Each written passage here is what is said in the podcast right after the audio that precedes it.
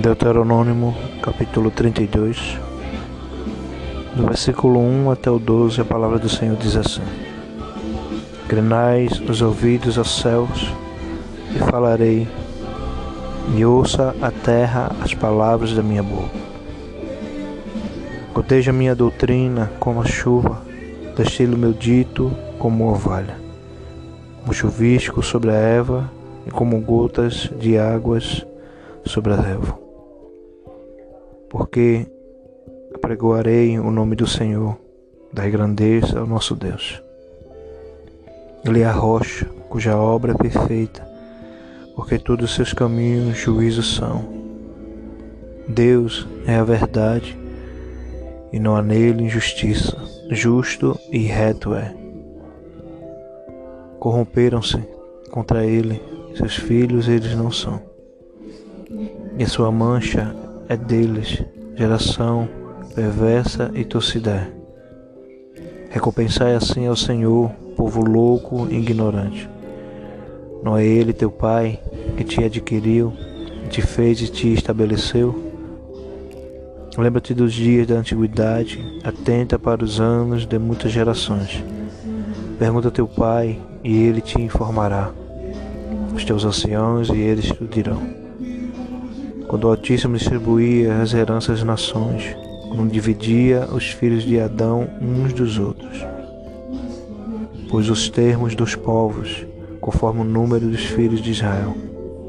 Porque a porção do Senhor é o seu povo, Jacó é a corda da sua herança.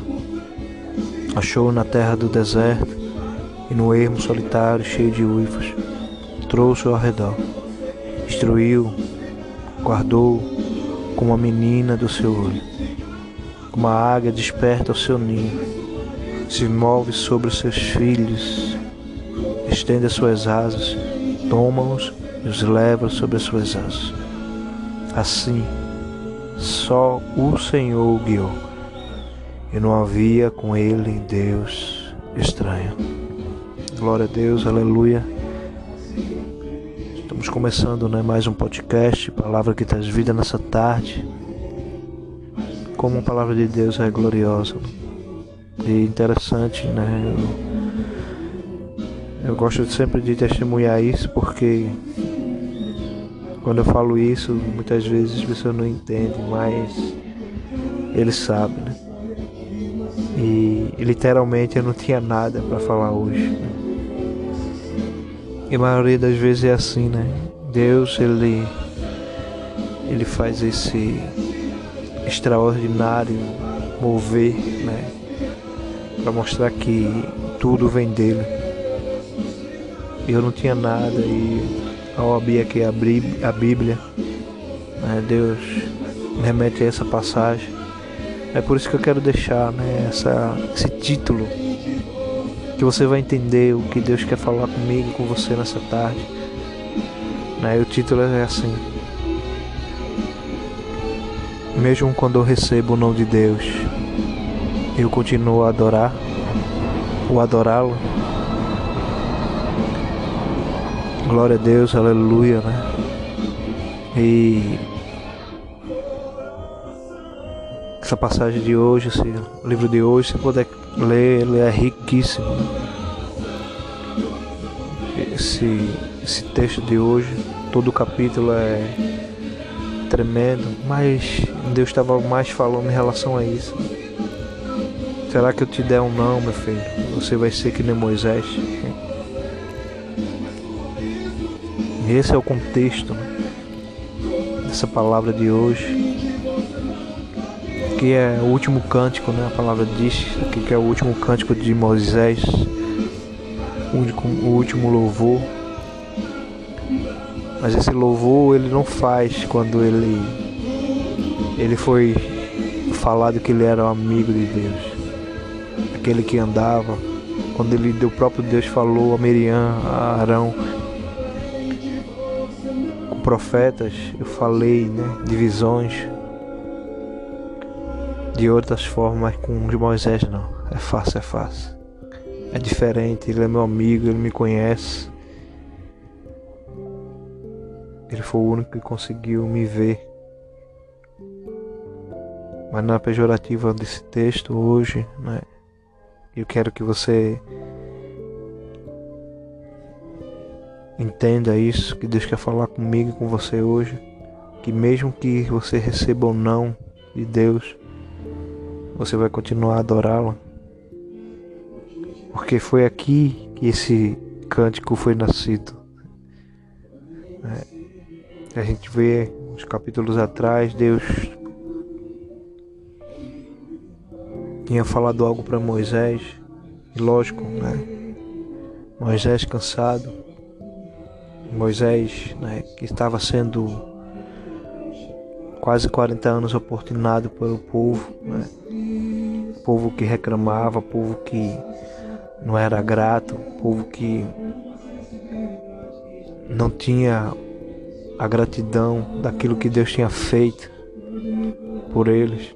A palavra diz que não, desde o primeiro momento que Deus tira ele, já foi, antes de tirar ele, já foi com milagre, com prodígio no Egito. As dez pragas é a, a manifestação da graça, é o poder e o amor de Deus para aquele povo. Por isso que o próprio Moisés ele diz, olha, tirar, ele te tirou, né? É, estava num deserto, na solitário, cheio de uva, né? Trouxe ao redor, instruiu, né? Guardou com a menina do seu olho. Deus tinha escolhido aquele povo. E começou lá quando ele escolhe Abraão. E mesmo assim eles eram ingratos, né? Eles eram de coração obstinado, como o próprio Deus falava. E chegou um momento, né, que mais uma vez eles tinham reclamado que não tinha água. E foi quando, né, de uma forma que o próprio Deus falava, né? Se você ouvir próximo capítulo, uma parte Primeira vez Deus fala para Moisés, é, fere a rocha, né? brotará água e isso aconteceu. As fontes foi aberta. Né? Mas o interessante de Deus é isso, Ele quer que nós obedecemos aquilo que Ele fala. Por isso que na segunda vez, e foi dessa vez, Deus falou a Moisés, fala a rocha e a água vai brotar. Mas Moisés, por estar tá ouvindo aquela ladainha, aquela forma ingrata daquele povo né? que não reconhecia Deus, que não conhecia aquilo que Deus tinha feito por eles, a palavra diz que ele feriu a rocha. É, e aquela rocha era a representação de Cristo. Ele por um momento ele perdeu né, a a tranquilidade que tanto ele tinha né? e desobedeceu algo que Deus tinha falado com ele. Sabemos que toda vez que nós desobedecemos algo que Deus nos instrui, nós pagamos uma consequência disso. Né? Sempre há, né? Por isso que o próprio Moisés ele disse: Ele é a rocha cuja obra é perfeita. Ele estava falando daquilo que ele tinha feito, daquilo que estava acontecendo. Ele entendeu que aquilo que Deus tinha falado naquele momento não era da forma que ele queria, queria fazer. Por isso que ele tinha, porque todos os seus caminhos juízos são. Deus é verdade, não há nele injustiça, justo e reto é. Louvado seja né, o nome do Senhor Jesus essa palavra tem hoje né, é como uma flecha, um, ela vem queimando o meu coração, né? E nem sem, como eu disse, sem ter pretensão de ter preparado nada. Né? Mas Deus é que faz, Deus é que fala, Deus é que realiza. A glória é dele, o poder é dele, o louvor é para ele, a adoração é dele. É isso que eu quero falar para você mesmo, né? E a palavra diz que aquele ato de Moisés, houve uma consequência lá na frente. E certa vez, certo dia, Deus chama Moisés e fala a ele: eu, eu vou te guardar. Prepara sucessor. Escolhi Josué para ser o teu sucessor. Já vai começando a instruir ele. Porque você não verá, né? Você não entrará na terra que diga. Você verá a terra, mas você não entrará. É, quem sabe naquele momento, né? Se fosse qualquer um de nós, nós que somos limitados, né? Temos a ainda né? a nossa formação completa, poderíamos indagar, questionar. Mas Moisés ele fica calado. Como servo, ele entende. Mesmo que um pouquinho lá na frente ele ele começa a apelar à misericórdia de Deus. Ele fala, mas Deus, eu sei que tu és misericordioso. Eu sei que tu transfere né, transgressões milhares àquele que te ama. Assim. Mas Deus já tinha dado uma sentença. Moisés ia ser guardado. Nunca viram, nunca pegaram, nunca tiveram o contato de ver o corpo de Moisés. Como foi Enoque E aqui chega, né? Quando a gente chega nesse cântico, aí a gente vê quando ele a primeira palavra de inclinai os ouvidos aos céus e falarei. É como ele estivesse falando, Deus, Pai, meu amor, ouve o cântico do teu filho.